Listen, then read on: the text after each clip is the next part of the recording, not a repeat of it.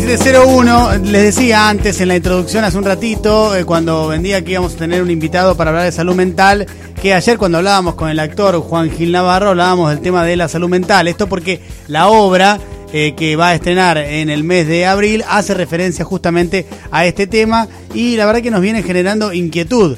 Eh, la cuestión, tenemos ganas de hablar de salud mental y es por eso que hemos invitado a un médico especialista en neuropsiquiatría, además es investigador en áreas de neurociencias y desórdenes cognitivos y director del Instituto Alexander Luria de La Plata, es Diego Sarasola que está con nosotros. ¿Qué haces, Diego? ¿Qué tal? ¿Cómo estás? Buenas tardes y gracias por la invitación y saludos a toda la audiencia. Un placer invitarte, pero viste, cuando uno invita a un científico, siempre tiene que primero legitimarlo a través de todos los títulos y cargos que tiene. Sí. Entonces, por eso fue necesaria esta introducción. Está muy bien. ¿Eh? Cumplimos con, sí, sí, tenemos que cumplir con las normativas vigentes. Eso sí, deberían venir los profesionales de la salud, sobre todo, con eh, una especie de escenografía donde consten todos sus diplomas colgados detrás. Claro. ¿Viste? Cuando vos vas al consultorio tenés Sí. una pared de diplomas, pero cuando se trasladan, eh, no, no van con esos pergaminos No, detrás. no, entonces por eso tenemos que decirlos oralmente.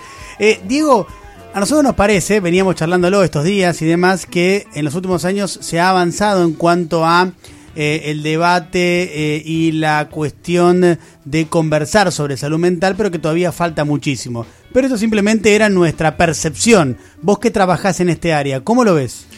Sí, eh, coincido con las dos cosas. Si yo me paro hoy frente a, a la realidad hace 15 años o 10 nada más, se hablaba mucho menos. Y si me paro frente a lo que falta y lo que todavía percibo de estigma en la gente, en los pacientes, se habla todavía poco.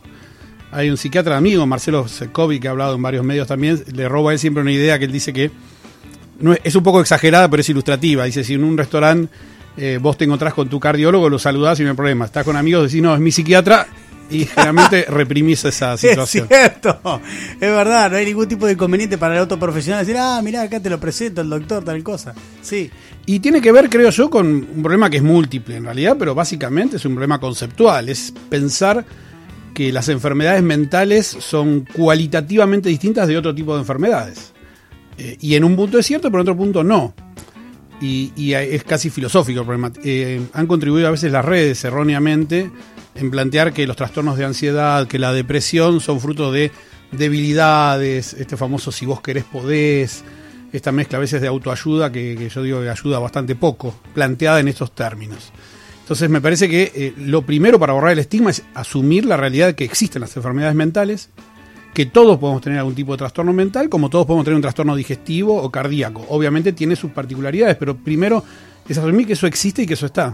A ver, por ejemplo, Diego, no conozco ninguna persona que no haya atravesado en su vida distintos trastornos.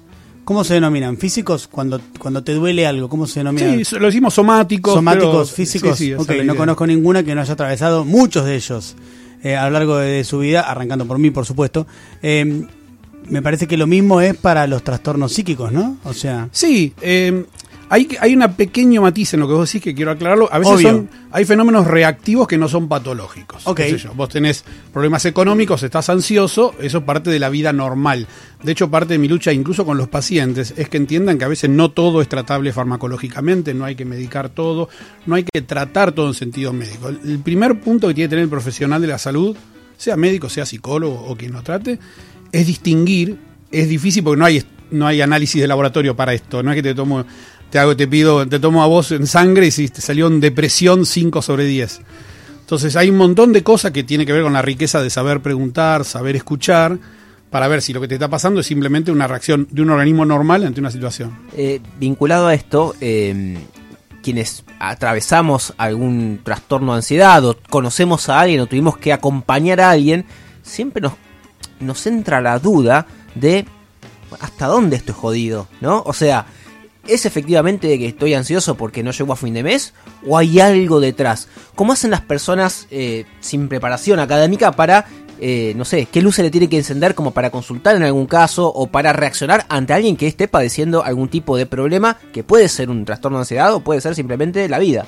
Bien, es una buena pregunta porque es el, punto clave. Es como discutir en un degradé de blanco y negro en qué punto los grises pasan a ser patológicos. Hay muchas veces que nosotros mismos estamos varias entrevistas. Por eso a veces escucho o en los medios o en la calle hablar con total eh, cosa graci- graciosa y leve de estos síntomas. Me parece que lo primero es acercar a un profesional. Es preferible pecar por exceso que por defecto. O sea, hay- un viejo refrán que yo siempre uso que es esto que el camino al infierno está plagado de buenas intenciones. Acercarse a una persona y vos si tenés dudas, ahora te voy a tirar un par de, si querés, de, tips puntuales, pero cuando vos tenés dudas que alguien está mal, lo primero es ofrecer la oreja y, que escuche. Y escuchar a ver qué, le pasa. Y después ofrecer la ayuda y el acompañamiento. A veces solamente es estar y acompañar a otro que esté más entrenado en este tema. Lo- los puntos claves son, por ejemplo, en el caso de depresión, nosotros siempre tenemos dos preguntas claves, ¿no? Que es, uno tiene que ver con el estado de ánimo, pero otras veces no es el estado de ánimo. Es, por ejemplo, aquellas personas que de golpe dejan de hacer lo que les gusta. Es un dato para nosotros clave en la depresión. Obviamente puede haber que vos te gustara jugar al golf y ahora económicamente no podés, sacando esas obviedades o problemas eh, O familiares. físicos, digamos. Claro, el problema es cuando una persona de la nada te dice, a mí me encantaba juntarme, esta cosa decía Fontana Rosa de reivindico el derecho, tiene que ver con la salud mental, y de pronto lo dejaste de hacer. ¿Y por qué no? Pues no tengo... Es, detrás de eso muchas veces está la depresión. Y ahí está la primera discriminación muy importante. Depresión no es tristeza. O sea, la tristeza puede ser parte de la depresión. Pero hay depresiones que no tienen tristeza. Y al revés, hay estados de tristeza que no son depresión enfermedad. Entonces, con respecto a tu pregunta puntual es saber preguntar esas cosas y en general acompañar. Acá hay mucho acceso a profesionales de salud mental en este país, a diferencia de otros. Por ahí es más fácil. ¿A qué llamamos salud mental? Eh, la definición académica sería el completo estado de bienestar psicosocial, etcétera. Básicamente creo yo que es tener un estado que no te altere la vida cotidiana, que te permita disfrutar de las cosas que vos disfrutás, que seas capaz de evaluar eh, con cierto equilibrio tu realidad actual. Salud mental, repito este concepto, no implica que no puedas angustiarte una- ante una situación, no implica que no tengas una noche que no puedes dormir. A veces viene a mi consultorio y me dice, bueno, no puedo dormir, ¿qué me da? Y yo digo, pará. ¿Hace cuánto? Claro, Claro. dos noches sin dormir, bueno, yo también. Claro. No estoy pensando que tomo. Una Claro. cosa es una cosa crónica. O, no, porque tengo que hacer una entrega o un examen, una entrevista laboral, me tiene ansioso y, bueno, listo. Habrá que evaluar. Esa sutileza, hay algunos parámetros. Por ejemplo, hoy, hoy preguntabas vos de- sobre el cuerpo. Si eso se acompaña de síntomas gástricos, de cefaleas por contracturas musculares o de un montón de bueno, ahí a veces conviene tratar, aunque sea puntualmente. Yo le digo a veces a mis pacientes, si vos estás en tratamiento por una depresión y estás mejor y de pronto se te murió tu perro que te acompañó 10 años y lloraste un día entero, no fue una recaída depresiva. En realidad es un signo de salud mental. Estás vivo, sentís, te angustiás. Eso es muy importante también, porque a veces en el colectivo imaginario de la gente o, o de a veces de, de algunos colegas está como esta cosa que el paciente tiene que ser una línea plana cuando está bien. Entonces, viste, vos lo tenés ahí y no, no es esa la idea de salud mental. Eh, ah, perdón, Diego.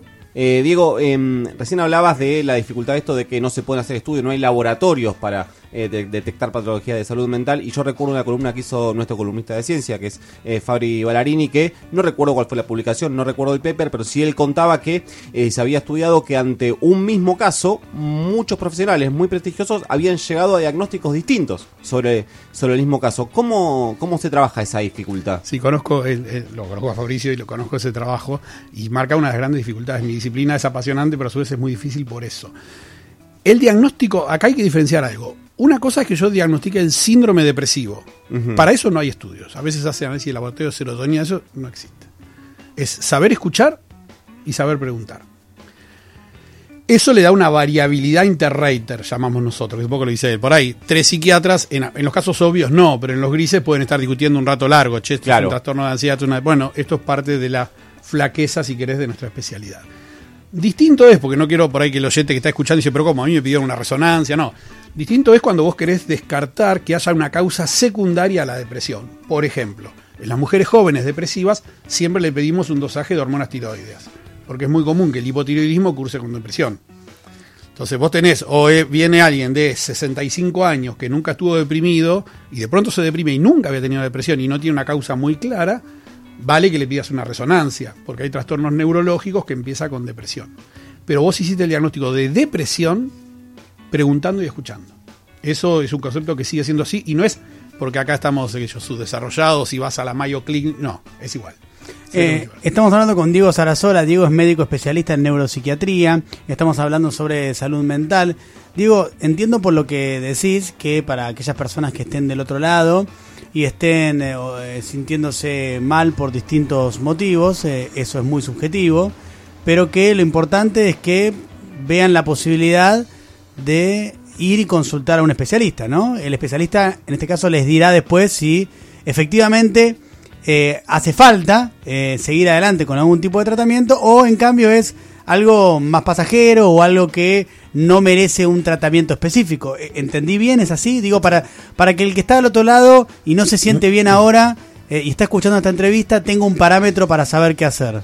Entendiste muy bien y de hecho aprovecho algo que sí para remarcar un, un concepto erróneo no todo el mundo tiene que ir al psicólogo ni al psiquiatra. Eso es absolutamente falso. Claro. Entonces, no, todos estamos un poco locos. El típico ejemplo que me hacen a mí en cualquier reunión o algo y dicen, uh, acá tenés un montón de pacientes. Y en realidad es gente que puede tener particularidades como seguramente tengo yo. Sí.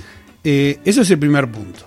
O sea, sí creo que amerita mejor una consulta de más que una de menos en esta situación actual. Ese es otro tema. Pero el buen psiquiatra te va a decir muchas veces, mira, la verdad que hoy no tenés motivo. Esto que te pasa, se va, se, se charlará sobre eso de última, si a vos te preocupa y te angustia mucho, habrá que preguntarse por qué te pasa. Pero está bien lo que vos decís. O sea, si vos tenés algo en piel, te ves en piel, automáticamente pensás, bueno, voy a ver un dermatólogo. Claro. Es así, la reacción es esa. Pero bueno, yo creo que ahí el desafío de los colegas nuestros, y algo que yo lo hago siempre en los medios, es entender que la psiquiatría es una disciplina médica, es una especialidad. Yo hice, me recibí de médico, digo a veces de chiste a los colegas, digo, miren que soy médico, y después hice psiquiatría. Entonces, ¿por qué esa manía de corrernos como si fuera una cosa aparte? En un programa de la TV pública que me tuve la suerte de ir, que había comentarios de, sobre publicidades, había una publicidad fantástica que hablaba sobre lo no dicho, y era una publicidad inglesa, y empujaba a los amigos a preguntar. Entonces representaba situaciones donde silencios incómodos, creo que se llamaba así incluso, el silencio incómodo, y empujaba. Y yo creo que el, contexto, lo que están alrededor, tiene un rol clave en el acercar y después en el acompañar. Me quedé pensando en esto que decías de, eh, porque ya estamos acostumbrados, hace ya eh, décadas, ¿no? Como eh, personas que identificamos algún tipo de dolencia física, en términos generales, de ir a consultar al médico, ¿no? Como bien vos decías, si de repente te aparece una mancha roja grande en la mano, decís, che, voy a ir a ver al dermatólogo, o a lo sumo ir a saber al clínico para que te deriva al dermatólogo, ¿no? Pero hay como eh, indicios que ya tenemos incorporados desde muy temprana edad, que están sociabilizados, que ya forman parte de nuestra cultura y que nos permiten recurrir a especialistas, ¿no? Pareciera, hasta el momento, que en lo que es salud mental, falta un montón. Digo esto porque he escuchado infinidad de veces a personas que narran o cuentan que durante un periodo muy largo de tiempo se sintieron muy mal de ánimo, por ejemplo, para darle una, definición, y sin embargo no recurrieron a un especialista. Digo, ahí me parece que hay una diferencia importante, ¿no? Si vos ves la mancha roja en la mano, en términos generales estamos hablando, hay gente descuidada, hay gente también eh, que, no, que no se cuida a sí misma, digo, pero estoy hablando de un sujeto ideal general, eh, vas al dermatólogo capaz que te sentís muy mal durante un tiempo prolongado anímicamente, capaz que no vas a un especialista, un psicólogo, un psiquiatra, no sé, un, o algún especialista en salud mental. Creo que todavía hay, hay, una diferencia ahí, ¿no? Sí, es absolutamente así, eh, si bien va cambiando. Vos fíjate la revolución que se arma cada vez que hay un testimonio de un deportista, muy famoso, que hacen muy bien, porque bajan a tierra dos cosas. Primero, a ellos como personas un error clásico claro. y, que viene de no pensar la depresión como enfermedad. La clásica es, bueno, pero vos sos famoso, tenés plata, mirá la mujer que tenés, el tipo que tenés al lado, la carrera que hiciste, ¿cómo te vas a deprimir? Y sí, podés tener gastritis y tener así. Obviamente hay depresiones que son secundarias a un efecto ambiental, nadie va a discutir eso. Eso es, obvio, pero hay muchas que no. Y como tenemos un, yo creo que es un poco filosófico y largo, pero yo creo que hay un error ahí en un concepto dualista. O sea, en la medida que nosotros sigamos pensando en un alma, en un espíritu separado del cerebro, no vamos a aceptar nunca que el cerebro se pueda afectar. ¿Sí? En la medida que nosotros aceptemos que el cerebro gobierna nuestra conducta, que nuestros sentimientos están manejados a nivel cerebral, por eso una droga psicoactiva genera el efecto genera, porque modifica el cerebro. Si, si fuera todo un producto del alma o del espíritu, ¿dónde quedaría? ¿Por qué una pepa de LSD a vos te genera los efectos que te genera? Entonces, en la medida que nosotros entendamos eso, al revés de lo que se sostiene, sería más fácil desestigmatizar, que es como la lucha en la que estamos todos. la lucha es que vengas vos a mi consultorio y salgas no escondiéndote. Me estoy, estoy viendo, vengo medio vintage, pero estoy, me estoy viendo ahora, me estoy poniendo al día con Los Soprano. Sí. Los Soprano es genial como entre varias cosas de la serie, como el jefe de la mafia dice, yo no puedo decir que voy a psiquiatra. Claro. Claro. Porque le genera una sensación de debilidad, De está bien, en un debilidad. contexto particular. Claro, pero, claro, claro, claro. pero hay muchos puntos en El común. estigma. El estigma, la, como si yo decía hoy, la No frase hay, de la... como decías vos, no hay estigma por ir al cardiólogo. No, Ahora, Diego, ese estigma que todavía persiste, ¿se desarticuló un poco con la pandemia? en parte sí. Porque, eh, digo, en la pandemia o en el aislamiento, todos atravesamos algún tipo de, eh, de, de- de inestabilidad mental, no sé si llamarlo, no sé cómo llamarlo, esto es parte un poco del problema del que estamos discutiendo, no sabemos cómo decir a las cosas, eh, pero también nos acercamos a que personas hayan dicho más abiertamente tengo trastorno de ansiedad o tengo depresión, lo hayan tratado, hayan buscado ayuda y demás, y por ahí eso nos termina de abrir la cabeza a un mundo nuevo o a una manera nueva de tratar cosas que antes nos parecían debilidades. Sí, yo creo que en la pandemia, dentro de todo nefasto que, que fue como, como fenómeno mundial, ¿no? Saliendo de la Argentina, eh, y no es casual que haya trabajos y papers por todos lados sobre las secuelas psiquiátricas, etcétera, permitió hablar más. Lo único que te marcaría por ahí como diferencia es que en ese caso todavía teníamos como, y es un ejemplo de identificación de causa social. O sea, vos aislás a la gente, la gente se va a deprimir. Nos enseñó a cascotazos que las relaciones sociales son claras para el estado de ánimo. No solo eso, para la cognición. Yo tengo pacientes con Alzheimer que empeoraron en pandemia terriblemente y no habían tenido ni COVID ni nada, solamente dejaron de ver a los nietos, a los hijos, a los... No, no estoy jugando el aislamiento en sí, es que No, no, las consecuencias. Las consecuencias. Pero todavía queda, en esta pregunta que vos bien me haces, el punto de cuando no parece haber causa aparente, que yo creo que ahí es el núcleo más importante, porque el otro un poco ya lo sabemos. Tenés un lío bárbaro, estás con líos afectivos, líos financieros, hablas con Diego y dices, che, pero ya no podés más, venís acá, estás irritable, tratás mal a todo el mundo, anda a ver a X. El problema es cuando no se comprende que eso puede ocurrir sin causa secundaria aparente. Por eso vuelvo a veces que las redes hacen daño, con estos mensajes de si vos querés podés, Claro. eh, la debilidad. Eh, vuelvo a tomar un- una publicidad que me pareció brillante de estas que comentamos ese día. Era una chica que estaba pelada, claramente eh, estaba haciendo quimioterapia y todo el mundo la palma y decía, no, pero no seas tonta, salí, divertite. Y era muy chocante. Y la publicidad terminaba diciendo, si no le decís esto a alguien con cáncer, ¿por qué lo haces con un depresivo? Claro, es buenísimo. Y es genial porque... Sí, sí, totalmente, porque a, a- a una persona que tiene una dolencia cardíaca, vos no le dirías nunca, che, dale, metele para adelante con voluntad que lo vas a solucionar. Sí, por supuesto, hay un componente de voluntad en tanto y en cuanto ir al cardiólogo, seguir las recomendaciones del mismo, tener una vida relativamente sana para mejorarte, hacer deporte, no sé, digo, hay todo un Perfecto, conjunto de sí, cuestiones tal cual, sí. que están atravesadas por lo que denominamos voluntad. Pero no la, no la, no la cura, no la mejoría, digamos. ¿no? Y acá con la salud mental está bueno lo que voy a decir porque me da la misma sensación. Digo, una persona que atraviesa un cuadro eh, que sea diagnosticado por un psicólogo o por un psiquiatra que tenga que ver con la salud mental, es un cuadro diagnosticado por un profesional que requiere de cierto tipo de tratamiento y que no se soluciona con que esa persona diga voy para adelante. No pasa por ahí. Y incluso es peor, porque la persona después se siente, se siente peor porque dice, pero pará, es- dejo todo, voy para adelante y no lo soluciono y me Claro. están diciendo que lo... ¿No? Es, es así tal cual y de hecho es un punto interesante, una palabra que vos dijiste ahí que es voluntad. La falta de voluntad es un síntoma de la depresión. Entonces, tomando el ejemplo que vos decís cardíaco, es como si yo dijera, no, no te agites a un tipo que tiene insuficiencia cardíaca. O sea, el componente que sí va a aparecer de voluntad es, como bien dijiste, o al principio para acompañar o cuando, el- cuando la persona empieza a mejorar. Porque es cierto que cuando se empieza a mejorar, ahí sí, el ánimo y todo. Pero vos, un amigo que está con una depresión severa, no lo ayudas nunca diciéndole, dale, no seas nabo, vamos al cine a tomar una cerveza, lo que sea. ¿Y cómo lo ayudas? Acompañándolo a un profesional y, escuchándolo. Sí, lo, lo ayudas mucho estando atento.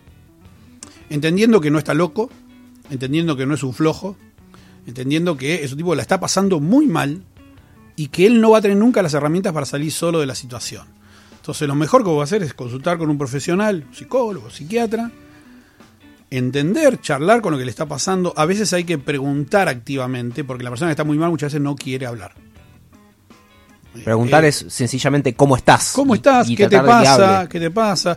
Vos pensás que eh, en muchos países donde no hay un gran desarrollo profesional de salud mental se entrena gente que si bien no hace el tratamiento tal cual, detecta los casos. Yo mismo he dado charlas para médicos clínicos, porque muchas veces esto no, no pasa en el psiquiatra. Como dijiste hoy, la mancha de, de la piel es tal cual. Vos por ahí vas a un clínico, el clínico te diría, bueno, en los consultorios de cardiólogos y de clínicos está lleno de pacientes que tienen trastornos primariamente psiquiátricos. La clásica es el ataque de pánico. Los cardiólogos ya lo recontra saben, Esto lo hablé con Tartaglione varias veces. O sea, el paciente viene acá, tengo un infarto, le digo, no, listo, pum, al psiquiatra. Claro. Pero tiene que ver con eso. Eh, Entonces, si vos, si el psiquiatra o el psicólogo está integrado en los equipos de salud, esto es mucho más fácil. Estamos hablando con Diego Sarasola. Diego es médico, especialista en neuropsiquiatría. Estamos conversando sobre salud mental. Diego, es interesante esto de eh, qué hacer ante un caso así, porque siento que hablamos mucho de la depresión, pero hay eh, patologías que eh, de, de salud mental cuya convivencia son incluso mucho más eh, conflictivas, reacciones este, violentas, eh, etcétera. Y eh, ahí entra en juego otro punto que me parece, eh, hasta donde entiendo, está puesto en discusión, que es la internación. Entiendo que automáticamente antes se iba a hacer la internación y hoy eso está medio en, en cuestionamiento. ¿Es algo así? Sí, sí, hay una enorme discusión que llevaría varios programas sobre la ley de salud mental actual, sus implicancias. Yo creo que es una ley hecha con buenas intenciones, pero que no refleja la realidad de lo que ocurre y termina dificultando muchas veces la toma de decisiones. Eh, el famoso caso, bueno, del cantante que, Chano. de Chano, que la madre ha hablado. Me parece que hace falta en esos casos escuchar más a, a los psiquiatras que ven sobre todo patología compleja. ¿Por qué? Yo entiendo el espíritu de respetar la voluntad de una persona, pero hay un momento que esa voluntad no existe. En un paciente Claro. psicótico, Claro. excitado, no, no, no, no puedo yo exigir que haya una conciencia de eso. Pacientes que veo yo que tienen un Alzheimer moderado, severo, ya no son más quienes eran. Hay que entender otra vez lo mismo. Cuando el cerebro se afecta, se afecta el yo, entendido como cosa íntegra. Entonces ya no puedo decir que yo soy vos y te agarro de los pelos. Hay mucha fantasía. Yo creo que hay un error conceptual ahí de pensar todavía, y todavía es un discurso que lamentablemente escuchamos muchos, como los psiquiatras como el modelo represor, una especie de Foucault reloaded, el modelo represor social. Eso la verdad es que no, no existe en su enorme mayoría. O sea, no, no, no. El psiquiatra es una persona que se especializó en una materia para tratar de ayudar a pacientes que tienen dolencias mentales. Punto. O sea, no, no somos los sostenedores represores del sistema capitalista, es un absurdo que no, no amerita mucho tiempo de discusión. O sea, tenés que tener una antiogenia ideológica muy importante para ver a un- una persona así. Y cuando vos estás en situaciones como las que vos decís, necesitas a veces tomar decisiones rápidamente. Porque está en juego la vida del paciente, la vida de los demás, la integridad física. Se está discutiendo, me parece que hay que tratar de bajar los humos en la discusión, bajar la, la agresividad y tratar de que, en teoría, todos los actores de esa discusión deberían tener un objetivo común, que es que esa persona es un paciente y que está padeciendo una enfermedad y a ver cómo, cuál es el mejor modo de ayudarlo. Cuando vos decidís a un paciente en paro cardíaco hacerle una reanimación cardíaca con electricidad, no estás pensando, uy, esto es electricidad, entonces, pum, pum. Y sin embargo lo piensan con la terapéutica electroconvulsiva, el famoso electroshock, que es una herramienta terapéutica. No, no es la Rusia stalinista que... Lo que pasa es que ahí también juegan los medios. Todos hemos... Los medios, perdón, el, el cine, la televisión, todos tenemos la idea de algunas cuestiones del psiquiatra y sus medios pensando, no sé, Atrapado sin salida, Tango feroz. Se me ocurren un montón de películas que marcaron una impronta social muy fuerte, una visión un poco errónea de lo que son esas cosas. Lo digo como ejemplo. ¿no? Sí, sí, sí, se se entiende perfecto. Eh, en relación a eso, Diego, me parece que se desprende un tema muy importante que es el tema de la medicación. ¿no? Un tema clave, central, que me parece que puede ser analizado eh, sobre dos grandes vías. ¿no? Por un lado, y ahí quiero preguntarte después sobre esto, obviamente, eh, la pérdida de miedo acerca de que la medicación en determinados momentos, en determinadas situaciones, para determinadas patologías o para determinados cuadros, no necesariamente tiene que ser una patología, puede ser un cuadro, eh, se requiere y se necesita de cierta medicación. Y la medicación es efectiva, justamente cumple una función de efectividad, en la cual calma al, al paciente. Y después, por otro lado, otra línea de análisis interesante es la de las sociedades medicalizadas, ¿no? Sociedades que cada vez más consumen medicamentos para, lo voy a decir muy vagamente, para adormecerse, por decirlo de alguna manera, ¿no? Em, arranquemos por la primera Bien. para perder un poco el miedo también a eso, ¿no? Acerca de cuando vas a un psiquiatra y un psiquiatra te dice, mira, por lo que estás atravesando, incluso en cuadros moderados, es mejor que por un tiempo tomes esto. Bien, eh, ¿tenés ocho horas de programa? No, a ver, eh, es, es, es así de claro como decís. Yo le digo a los pacientes, los pacientes que vienen a, a mi consultorio, eh, los que no son severos, eh, lo primero que te dicen es, y me va a dar algo que no me duerma, eh, que no me duerma, pues yo tengo que seguir trabajando, y después cuando empieza a mejorar, lo primero que me dicen es, ¿cuándo, ¿hasta cuándo tengo que tomar esto? Claro, las dos preguntas Las dos preguntas claves. claves. Y yo a veces yo uso mucho el humor en las entrevistas, porque la verdad que me ayuda mucho a romper esa cosa de fui al psiquiatra. Le digo, a ver, vos tenés diabetes, vos te estás preguntando la metformina hasta cuándo la tomo, la insulina hasta cuándo, eh, tenés, una tenés una angina, tomás antibiótico 15 días, estás diciendo, ay, pero dependo, porque la palabra es depender, no quiero depender de una pastilla. Entonces, lo primero, y eso también está bastante vencido por suerte, es entender que la medicación psiquiátrica mejora, a veces mejora muchísimo. El tema es usarla bien. El tema es usarla bien. Todos ha, ha habido ejemplos eh, públicos que no voy a nombrar, pero que todos sabemos de gente muy medicada y que claramente no podía ni hablar de la medicación. Pero eso es- no es problema de la medicación, es cómo se usa. Entonces, cuando si vos venís a verme a mi consultorio y yo te tengo que tratar, tengo que tomar en cuenta tu trabajo, eh, cómo estás, qué objetivos querés. Hay cosas que s- lo elige el paciente también. Vos podés mejorar mucho con un antidepresivo, pero de pronto te genera tal evento adverso. Y vos decís, bueno, entonces eh, prefiero no tomarlo. Esto es una negociación en el buen sentido. Los médicos no imponemos tratamientos. No deberíamos. Hablamos con el paciente, cuando el paciente es lúcido, obviamente, y aconsejamos y asesoramos técnicamente sobre el mejor camino para que él esté mejor. Después vos decís, no, no quiero, o si no quiero atenderme, lo que sea. Entonces la medicación es un fármaco, como otros, pero en vez de actuar en el corazón o en el estómago, actúa en el sistema nervioso central, actúa en el cerebro, quien nos gobierna. Lo que somos. Entonces ahí se, se plantea. Hay patologías que claramente requieren medicación de modo crónico. Esquizofrenia, depresiones crónicas recurrentes, varias. Otras no Claro. otras no. Y otras requieren medicación durante un año, aproximadamente, ¿no? Esto no es matemático, y de pronto requieren que vos la saques, hables con el paciente y vean qué pasa. Porque no es solo la medicación. Durante el paciente que está medicado, después desarrollará herramientas más psicoterapéuticas, estrategias para permitir manejar, por ejemplo, ese trastorno de ansiedad de un modo tal que por ahí después pueda no recurrir a la medicación. Eh, eh, vos, un, un ejemplo fácil para entender a, a dónde voy. Todos los tratamientos deberían tener una pata farmacológica y una no farmacológica. Vos tenés hipertensión, te van a dar en alapril, pero te va a decir, hace actividad física, come sin sal, etcétera. Acá es lo mismo. Yo te puedo dar una medicación, pero después te voy a tratar de, orde- de ordenar tu sueño, tus actividades, etcétera. Sí, puede haber un acompañamiento terapéutico con un psicólogo, un trabajo interdisciplinar entre No, por un supuesto. psiquiatra y un psicólogo, por Esto está demostrado que los pacientes, los psicólogos que, que trabajan bien, como los psiquiatras que trabajan bien, mejoran más en la suma de los recursos terapéuticos. ¿Qué sé yo? Yo le digo al paciente, "Ha- hace yoga. Claro. Yo en lo personal, toda la zaraza de uno y el universo y el cosmos no la voy a comprar. Pero está claro que el paciente puede encontrar en el yoga una herramienta para estar más relajado, para respirar, un lugar para bajar un cambio, y eso no se lo vas a, a negar si te dice que lo hace bien. Totalmente. El problema es cuando se ve eso como excluyente. Y te hago una más en relación a la segunda línea. Cuando yo te arrancaba esta serie de preguntas respecto a los medicamentos, te marcaba una segunda línea que es la de las sociedades medicalizadas. ¿no? Uno a veces observa o lee determinadas cuestiones que suceden, voy a poner un lugar paradigmático, que es los Estados Unidos, donde el peso de los laboratorios es realmente desmesurado, eh, y eh, eh, ves cómo los medicamentos están extendidos a un nivel, al menos de mi mirada, preocupantes, ¿no? Muy preocupantes, porque pareciera que ya se consumen como caramelos, ¿Cómo ves ese fenómeno? ¿Te parece que es un fenómeno que en algún momento puede llegar a Argentina? ¿Te parece que en Argentina, eh, por cómo se trabaja en psiquiatría y por las regulaciones que hay, eso no es posible? ¿Qué pensás? No, yo ya no digo más que algo no es posible. Claro, pero está bien. Sí coincido con un análisis. No veo. A ver, eh, las sociedades medicalizadas tienen también un doble, una doble visión. Una visión que para mí es más conspiranoica, que es esta de para resistir al sistema capitalista necesitamos. Me parece que eso es exagerado. Sí, distinto cuando sí la ganancia de determinados sectores, esos determinados sectores pujan por que se medique cada vez más. Eh, como todo, yo creo que la apuesta es a la eh, educación de calidad. Nosotros hicimos con un grupo de médicos hace un tiempo un trabajo científico donde veíamos que muchos fármacos que consumían los adultos mayores, que incluso los cubría PAMI, no tenían eficacia clínica. Entonces decimos, muchachos, están tomando esto que no sirve para nada.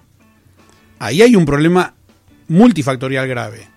Falta de educación para que los colegas manejemos mejor la evidencia disponible, no nos nutramos solamente los que nos da un visitador médico con información, sino también recurramos a lectura crítica de artículos, etcétera, etcétera, modo de formación.